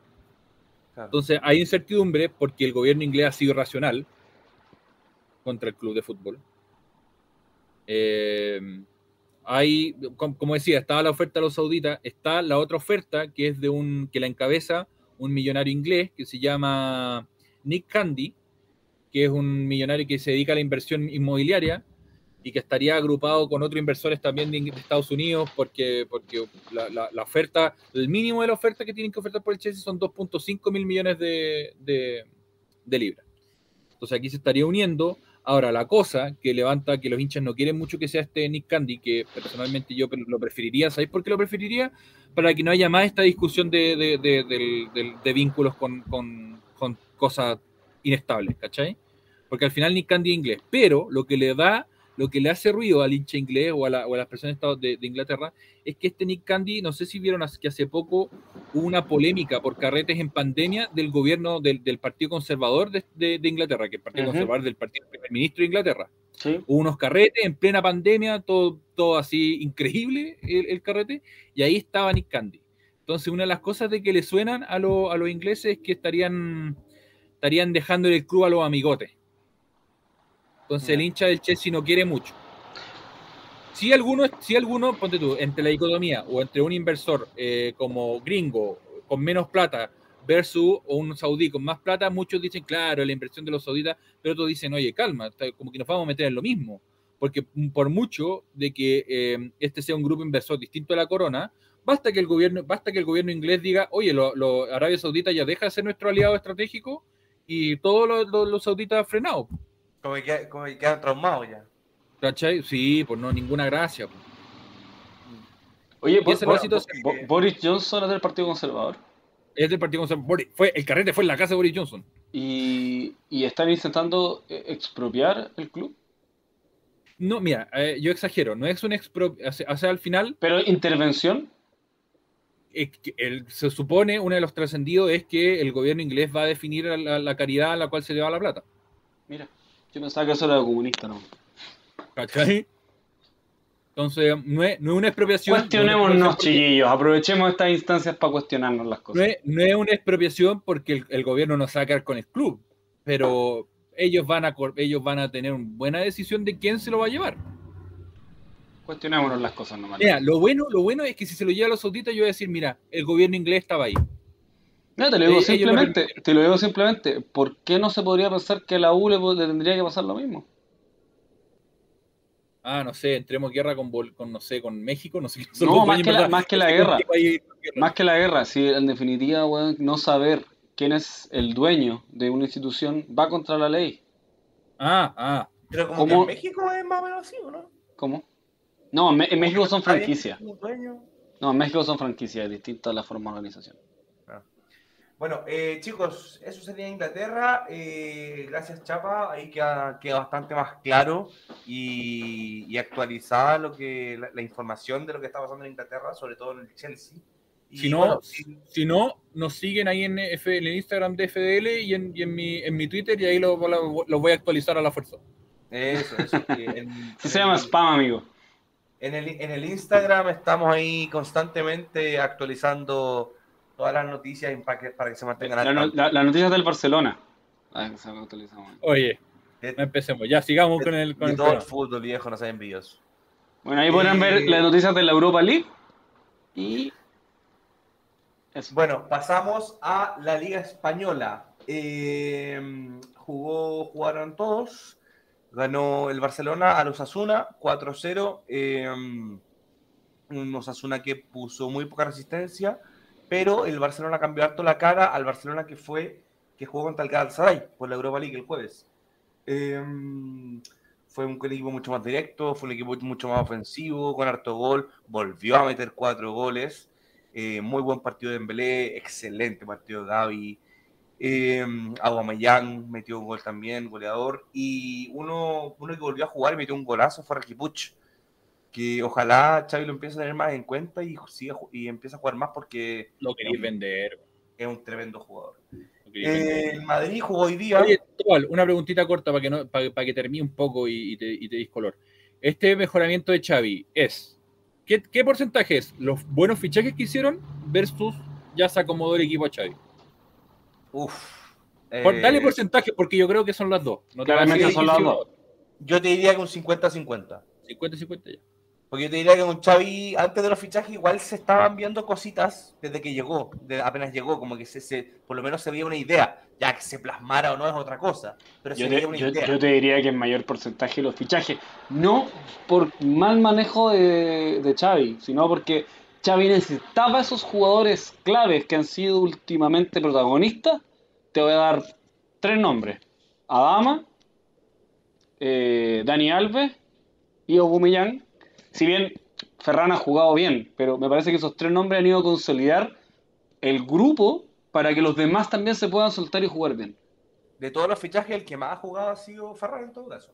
Estoy de acuerdo, estoy de acuerdo. Quizás le va a servir más a largo plazo, pero en, Eso. en- en el esquema de, de juego que quería desarrollar Xavi, no me podéis decir que Adama no ha sido recontra fundamental. No, sí, totalmente. Sí, por, por- por algo le doy el 50% también. Doy, bueno, 50 fichajes, 50 Xavi. Eh, bueno, y por- es que a ver, también a mucha gente le olvida que Xavi es un, es un entrenador joven, que recién está empezando, como que mucha gente lo, lo está evaluando como que debiese ser el Pep Guardiola 2.0, entonces, y si no es así, eh, Es que es, así un fracaso rotundo. Entonces, no. O sea, no, la- la No, no, no, no tiene que ver con eso, pero tampoco es que llegó con un librito de inventar el fútbol y, No. le, y le- y le enseñó a jugar a estos jugadores. Eso quizás lo hizo No, es que, es, que, es que la gente malentiende eso. ¿Por qué? Porque Xavi tiene el- el- la idea de juego de cómo la tiene el famoso ADN Barça. Pero ha, ha quedado demostrado y hay partidos en donde, por ejemplo, contra el Napoli, eh, el, el inicio del partido contra el Napoli en Italia fue a la contra. El primer gol que hizo el Barça fue a la contra. O sea, Xavi ha, mostrado, Xavi ha mostrado que tiene otras herramientas aparte de jugar al, al tiki-taka. Estamos, estamos de acuerdo, estamos de acuerdo. Y creo que, de hecho, creo que su esquema no es tiquitaca, No, yo tampoco creo. bajo mi punto de vista, al menos. Que lo, lo usa harto, sí, pero que es. No, para momentos del partido tienes, tiene la necesidad de tener posesión. Y a eso voy donde los fichajes quizás han sido más importantes porque le da una variante, aparte de estar tocando la pelota y rotándola todo el rato, de tener jugadores con la potencia, por ejemplo, de Adama Traoré o con la efectividad de Aubameyang, a pesar de no estar en ese momento en control de la pelota. Ese es mi punto. Y, un- y un- y uno de los fichajes estrellas fue Dembélé. O sea que se, Ah, se- vivo. se, se le terminó, se le, se le está terminando el contrato y se despertó. Impresionante. Mm. Es- es amigo Michael Ríos, yo creo. Eh, mm, bueno, jugó el Real Madrid hoy día, jugó contra el Mallorca, eh, se demoró, el primer tiempo le costó, eh, fue, ganó, ganó como venía ganando, como ha venido jugando todos los partidos, eh, son partidos que le, que le cuesta abrirlos, pero cuando una vez que los abre ya... Estaba así el Real Madrid. Sí, como que les cuesta abrir los partidos, pero cuando los logra abrir ya le entran todas. Goles de Vinicius, un gol de Vinicius, dos goles de Benzema, salió un poco, un poco lesionado Benzema. Veremos si es que llega porque el fin de semana es el clásico. Real Madrid-Barcelona. Este fin el- de semana. Uh, el domingo oye, este fin de semana hay buenos partidos entonces. en el Bernabéu. Eh, jugó el Atlético de Madrid, que también, que también ganó, y jugó el Betis, que también ganó. Eso, Y- Eti. De los de arriba, el, uni- el único que enredó puntos que volvió a empatar, y yo creo que ya con esto empieza a encarrilarse un poco la liga, fue el Sevilla que empató y, Sevillita. el, con, y con la victoria hoy día del Madrid le sacó ya 10 puntos al Sevilla, que es el segundo. Así que se empieza, se empieza a poner de color blanca la liga. eh, todavía quedan 30 puntos en disputa, pero, pero claro, o sea, por ejemplo, uno podría decir que quizás el Barça podría llegar a ser el milagro, ya que está con este envión anímico y que viene jugando muy bien y viene ganando todos los partidos, pero son muchos puntos, son 15 puntos de diferencia. Sí, Bar- el Real Madrid. el Barça tiene un partido menos, pero ya, ponle que se ponga al día, son 12 puntos de diferencia. Difícil que el Real Madrid pierda 12 puntos. Ese es el tema. No, no, y, No es- y- y- y claro, si tú, si tú te pones a contar, pues ya, el Barça puede acortar jugando el partido que tiene pendiente, ok, ahí a 12. Si es que el Barça gana el fin de semana, ok, a 9. Eh, si es que el Sevilla le logra ganar al Madrid, poniendo en, en suposiciones, ahí ya serían 6. Pero ¿cachai? Que siguen siendo 6 puntos, siendo que ya pasaron muchas cosas. Entonces, Sí, pues claro, tendría, tendría que prácticamente el, el Real Madrid cagarla más de la mitad de los, de los puntos que le quedan. algo así. No sé si se lesiona Benzema. Ah, bueno. Bueno, hoy día salió tocado, salió lesionado, pero eh, los diarios madrileños dicen que no, no fue nada preocupante. Eh, eso, chicos. Eh, bueno, y el Cádiz de Alarcón volvió a perder y se hunde cada vez más. Y Qué toca, mal, cada juega, vez qué más, mal juega ese equipo. y toca cada vez más la Liga B la de España. Eh, nos pasamos a la Liga, a la Serie A. El Milan y- ganó. ¿Y el Super Betis? Sí, dijo que ganó. ganó, Pero no vamos a hacer ningún análisis sobre el tremendo partido que jugó. ¿No lo vieron? ¿Lo vi- ¿No lo vieron el partido? No, No, vi el partido del Betis. Yo no lo Bueno, vi. yo les puedo decir que fue un partidazo de mucha dinámica, como hace mucho tiempo yo no veía la Liga Española. Vi, vi- vi que fue gol del Panda. Gol del Panda, un buen gol. Eh, no sé si te acordáis de un lateral izquierdo apellido Miranda. Sí, del Barça. Del Barça termina contrato, lo ficha Pellegrini, lo pone por la izquierda, saca una, una asistencia al segundo palo que aprovecha el Panda, pero más allá del, del gol en particular, eh, no juega bravo, creo que es importante también para lo que vamos a hablar un poquito más adelante, y al mismo tiempo mencionar eh, la intensidad de juego que hubo, porque de repente mucho, sobre todo yo, chaqueteo bastante lo que es el ritmo de juego de la Liga Española y me parece que es un partido que generalmente que el Athletic también te lleva a jugar un partido así. Eh, y son de esos equipos que uno siempre ve que complican a los que vienen jugando bien. Y agrada, agrada ver que eh, la Liga Española todavía tiene esos, esos niveles de, de buen juego. Me parece que fue un partido súper interesante para los que lo vimos completo. Oye, oye, falta respeto, es tremenda liga. Eh, ¿De qué estamos bueno, hablando de la Premier? No de la Serie A, estamos hablando de...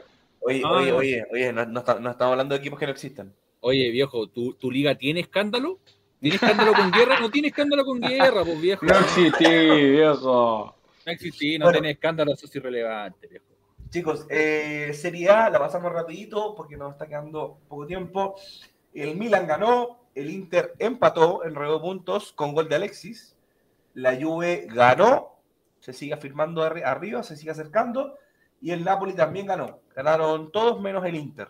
Pero el Inter tiene un partido menos, así que igual ahí tiene, tiene una cuenta de ahorro. Y, y el Inter jugó un partido nefasto que Alex va- no es un punto rescatado más que en ruedo puntos. Sí, sí. Ahora, me- esos tres puntos de partido pendiente, quedaría a uno de su clásico rival y puntero. Claro. Ahí Bien, que Damián, Damián dice unos comentarios. Bianco Termo, Bianco Termo está diciendo que mm, al, al Torino le robaron un penal y suspendieron al árbitro. Ahí termea siempre. No, no, viejo, viejo. Y el, el comentario más importante es el primero. ¿Cuál? No sé leer yo. Dice que Dani Alves, 38 años, el mejor resto. pues, ya. De jugar en su No, posición lee- en el, léelo bien, pues, viejo. en el Barcelona. Barcelona, En el Barcelona, porque pues si está compitiendo con, con Muertiño, Muertiño D Viejo, está, también está refiere- con Sergi Romuerto Damián, Damián se refiere a las laterales del mundo. y por Muerguiesa. La dinastía de los muertos por la derecha.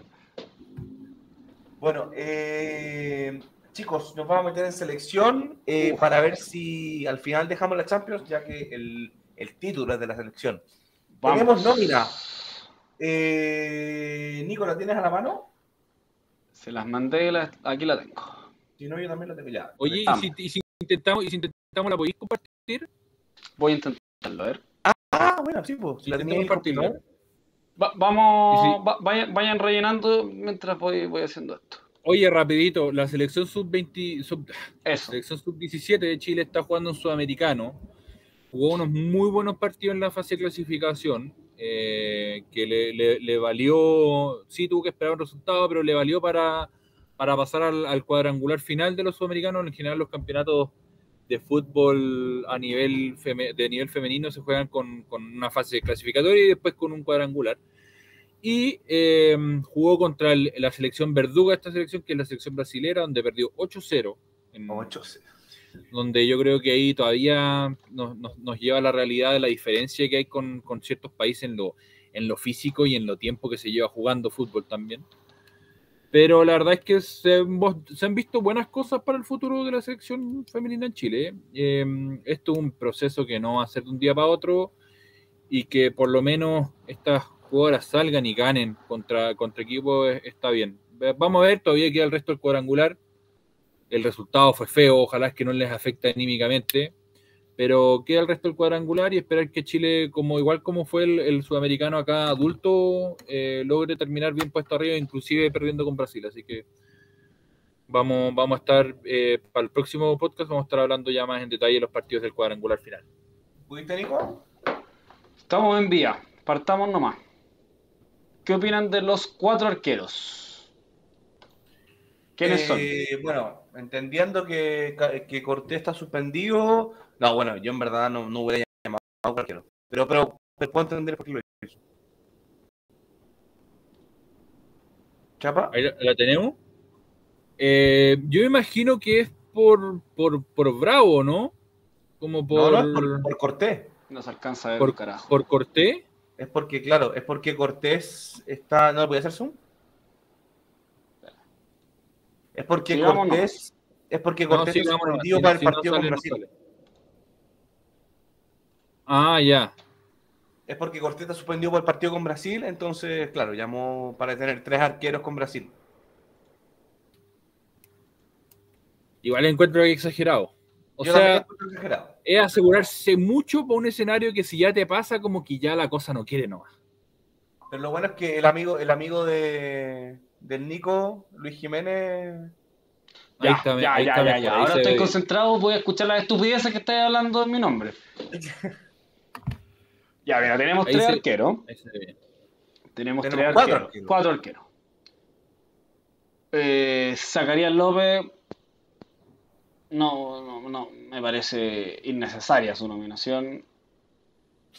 Y, pero ¿qué más? Se habló de Toselli en algún minuto, que está teniendo buenos partidos en Argentina.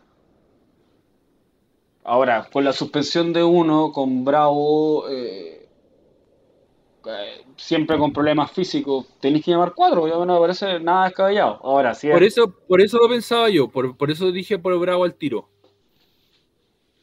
Uno, uno parte el equipo siempre con Bravo, pero tiene 39 años, viene de una lesión, viene de no jugar el fin de semana, por eso mencionaba también el partido del Betty. Eh, pero es Zacarías López y, y Zanahoria Pérez los jugadores a, a calzarse tamaña responsabilidad. No sé si hay más tampoco.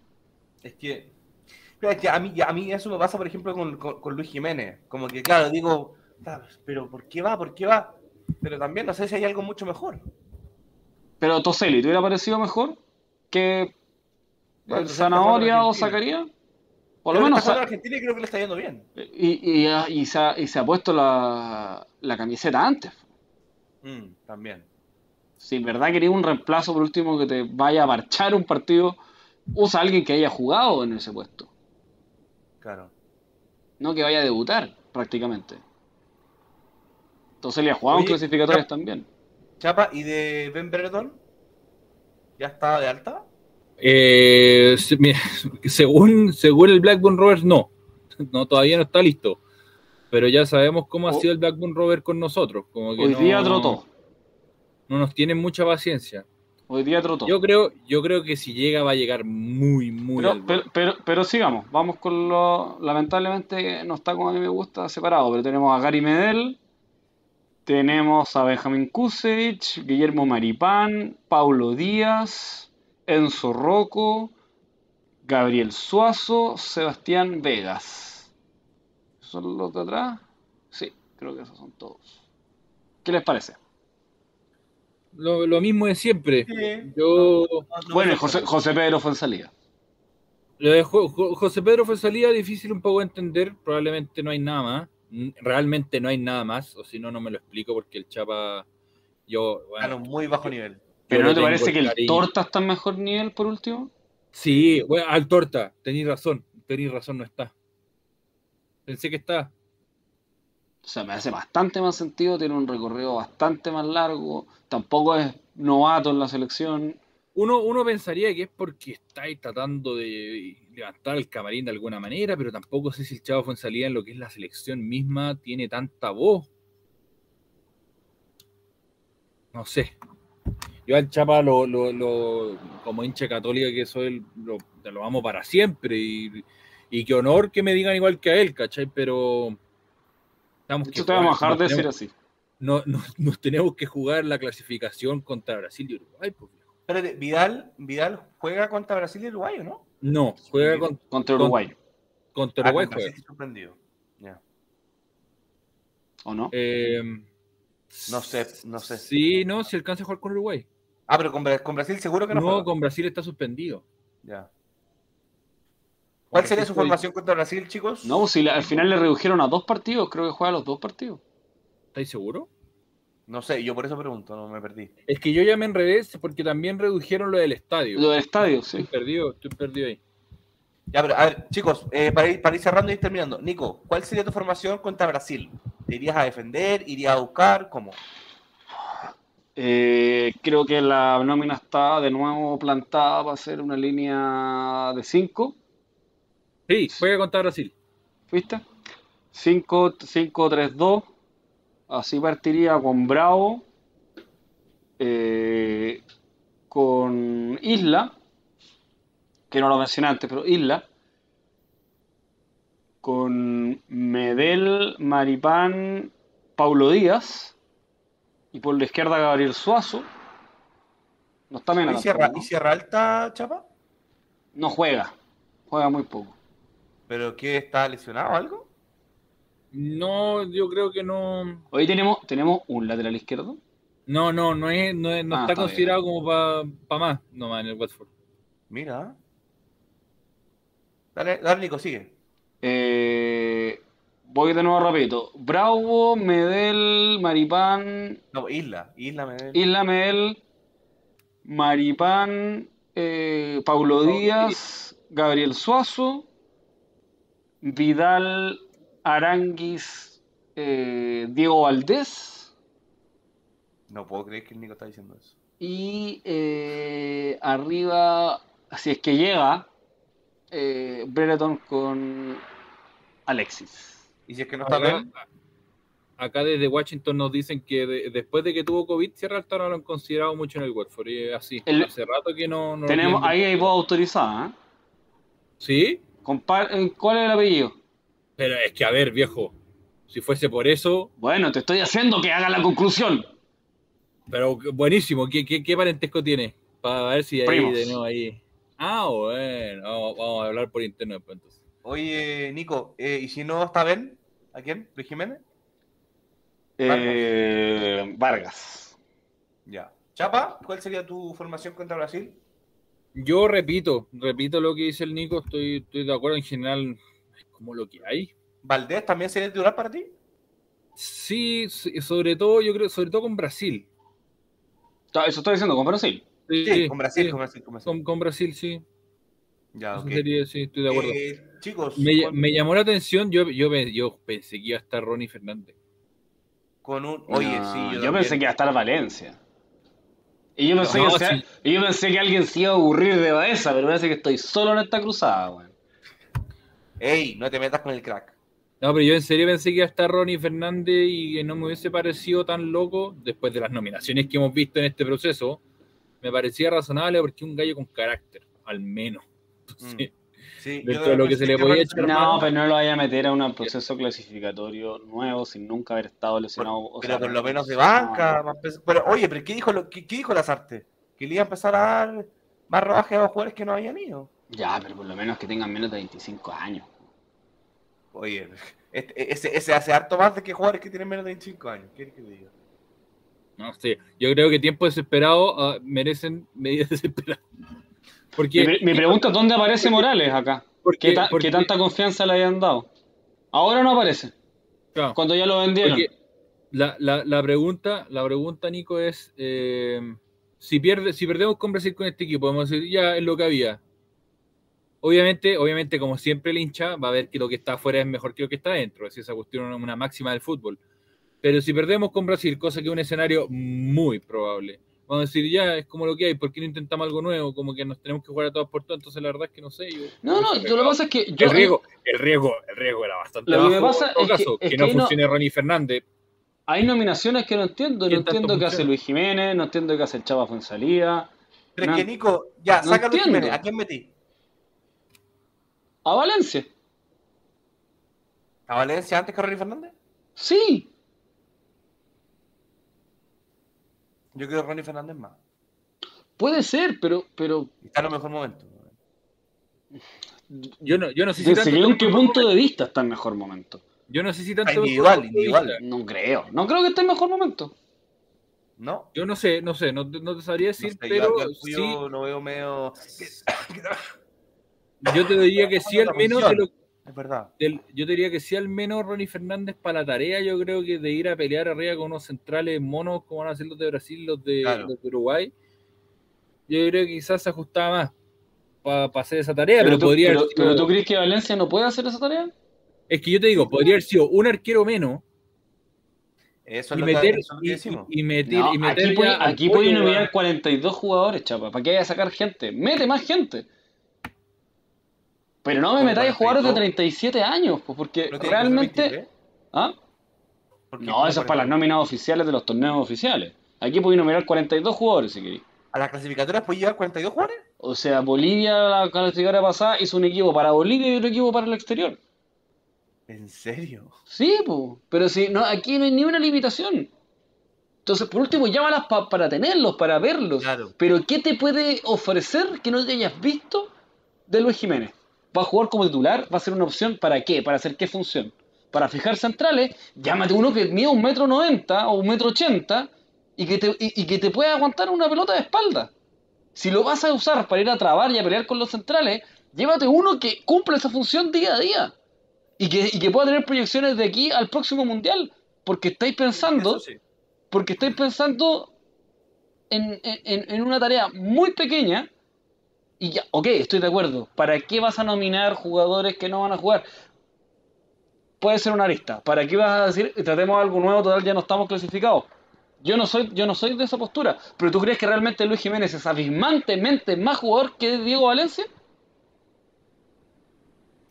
Como para no poner a los dos por último en la nómina. No, Como para no tenerlos a los dos en la nómina.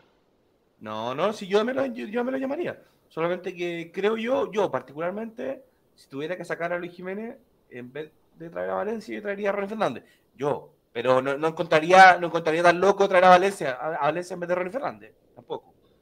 Creo que Valencia se ha ganado también su puesto por lo menos de estar en la, en la Pero- nómina. Ok, pero Ronnie no ha jugado ni un minuto en la selección. Por último, Valencia es un jugador que uno puede entrar a discutir porque ha jugado y ha sido nominado por este técnico, pero le ha dado solamente partidos de emergencia, 15 últimos minutos cuando estamos eh, eliminados. No se ve cuál es la visión de futuro de esto. Bueno, chicos, No, o sea, o sea, estamos claros que no hay ninguna visión de futuro. es que, ni bueno, una. y eso es lo que más, eso es lo que más rabia da, porque es lo que Lasarte llegó diciendo. Lo más probable, esta cuestión, independiente si vamos o no al mundial, se acaba ahora contra Uruguay. ¿Ustedes creen? Sí. O sea, Independiente de lo que pase. o sea, o sea, en, en el sentido de, de- de- de, eh, cómo se está pensando esta selección ahora. Mm. Y eh, después vamos a pensar qué pasa si clasificamos, es otro tema, pero el pensamiento está todo enfocado hasta lo que pase con Uruguay. No hay ninguna proyección del futuro de nada.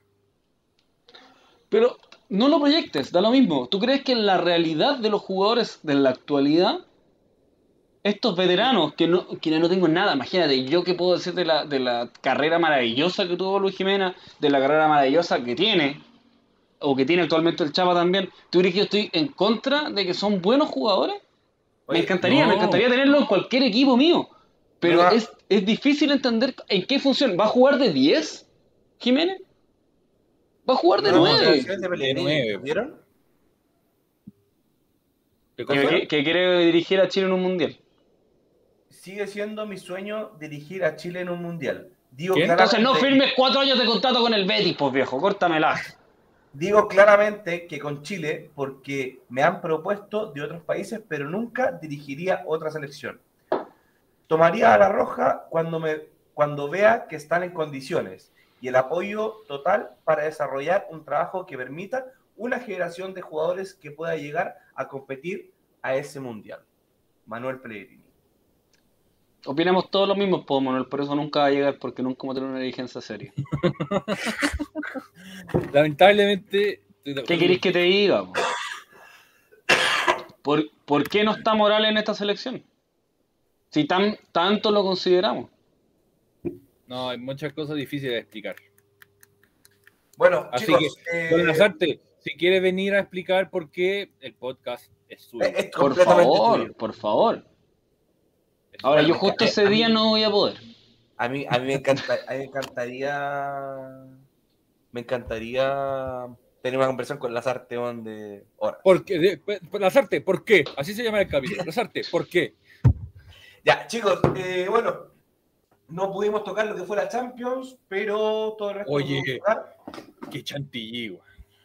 ¿Qué? ¿Por qué? Déjame, déjame hablar de que tuve la razón y el Real Madrid dio vuelta la, la llave. Eso me Ah. querían censurar, viejo. A nadie le importa, gracias. Ya, eh, chicos. No, pero eh, dame una, una pildorita, tremendo, tremenda Una vuelta. pildorita. ¿Cómo, Sí, cómo bueno, vamos a hacer un programa de Tenía y algo que hacer, eso? ocupado. Viejo, ¿Ah? mañana se trabaja. Mañana se trabaja. Ah, ¿Cuándo has trabajado, amigo? Nunca has trabajado. Dale, Chapa, ¿qué Ya, pasó con el Madrid? Yo te doy la pasada. Oye, el Real Madrid hizo lo que dijo, lo que yo dije que iba a pasar, dio vuelta la llave. Un PSG sin carácter, jugadores que están ahí, yo creo que, que no tienen ganas de jugar. No sé si Messi tiene ganas de jugar en el PSG, honestamente. Eh, Neymar, Neymar 100% no tiene ganas de jugar. O sea, ya ha dado declaraciones como me quiero ir a Estados Unidos porque es una liga donde se juega como tres meses en el año. Lo dijo Neymar.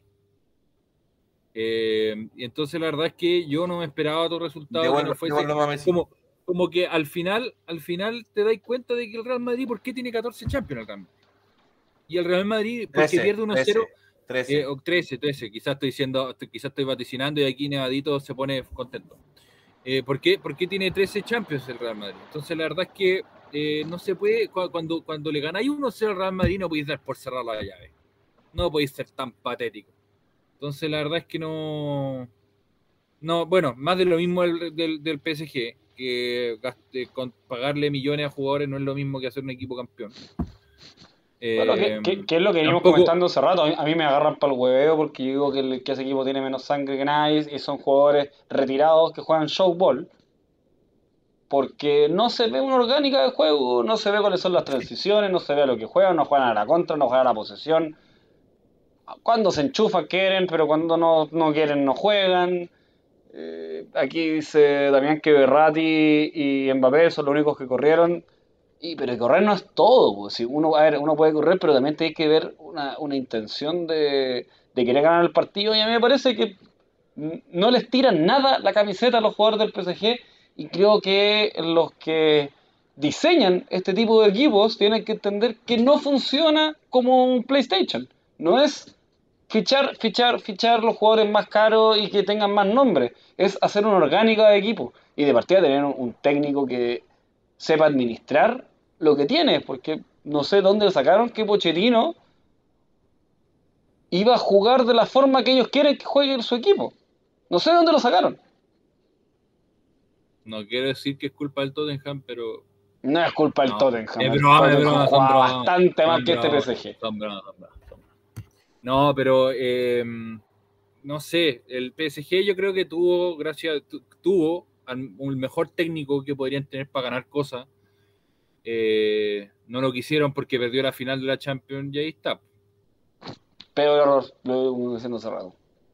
Tenían al capitán hecho para ganar y al técnico para ganar y no los quisieron sostener, no sé por qué.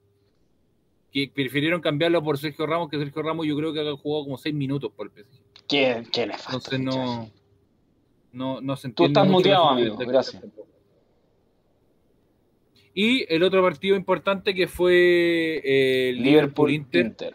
en que aquí eh, sí me, equivo- me equivoqué en un 50% porque yo no creí que el, el Inter fuese capaz de ganarle al Liverpool, pero sí yo tenía muy claro que era mm, muy difícil que le dieran vuelta la llave, aunque estuvo ahí, estuvo en nada.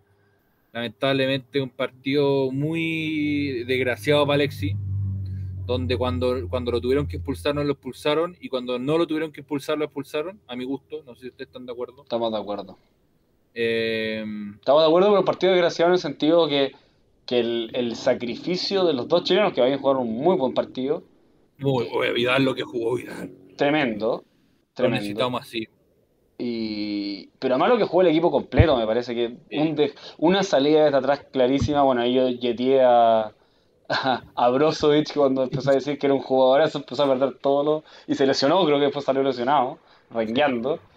Eh, pero, pero lo que juegan esa, esa, esa, esa salida limpia que tiene desde atrás, es un equipo que sabe jugar limpio de atrás. que junta a sus cuatro, los abre, se cierran, se meten, salen, triangulan, buscan por el lado, buscan por el otro. Una salida limpia como la que le hicieron al Liverpool es muy, muy difícil. Y, y creo que lograron plantarse en Anfield, no sé hace cuánto no perdía en Anfield el, el Liverpool. Años, mucho tiempo. Ponte tú, tenía, tiene, tenía una estadística que eh, por, por, por Premier, ponte tú, el Liverpool nunca ha perdido en Anfield Road con, Con Van. Dijk en cancha. Con Van No, Dijk, no, no, eso. se, han perdido, se han perdido con Van Dijk en, en cancha. Pero por otros campeonatos se han perdido, pero una vez, ponte tú. Y esta es la segunda vez que Van Dijk pierde en Anfield Road. O sea, a ese nivel Es una locura. de, de complicado lo que hizo el Inter. Me parece que fue un partidazo lo que, lo que se planteó y bueno, el, el percance en definitiva que termina siendo un villano dentro de la historia porque justo habían hecho el 1-0, un 1-0 bastante impensado. Eh, Un golazo pero- del muerto de, de Lautaro Martínez. No, ¿qué hace? Golazo. Un golazo, Un la golazo. clava perfecto cuando tenía que aparecer.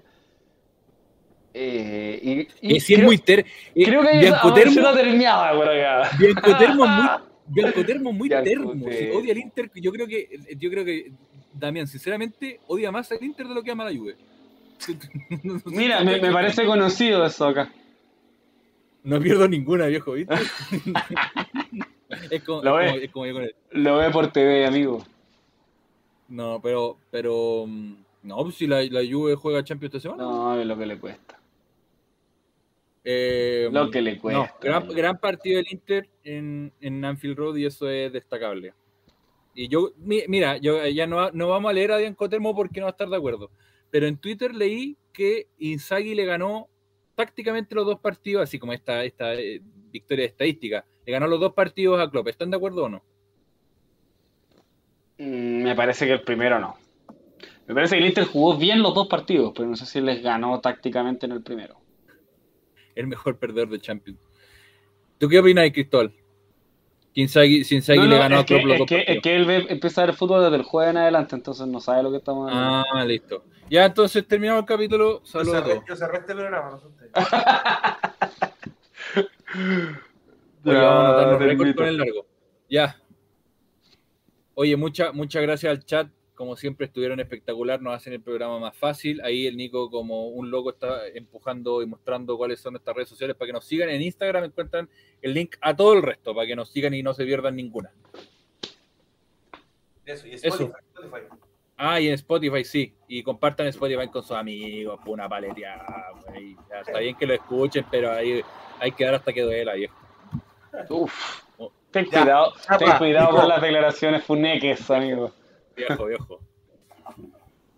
Chao, Tobal. Que estén bien. Chao, chao. Nos vemos la próxima.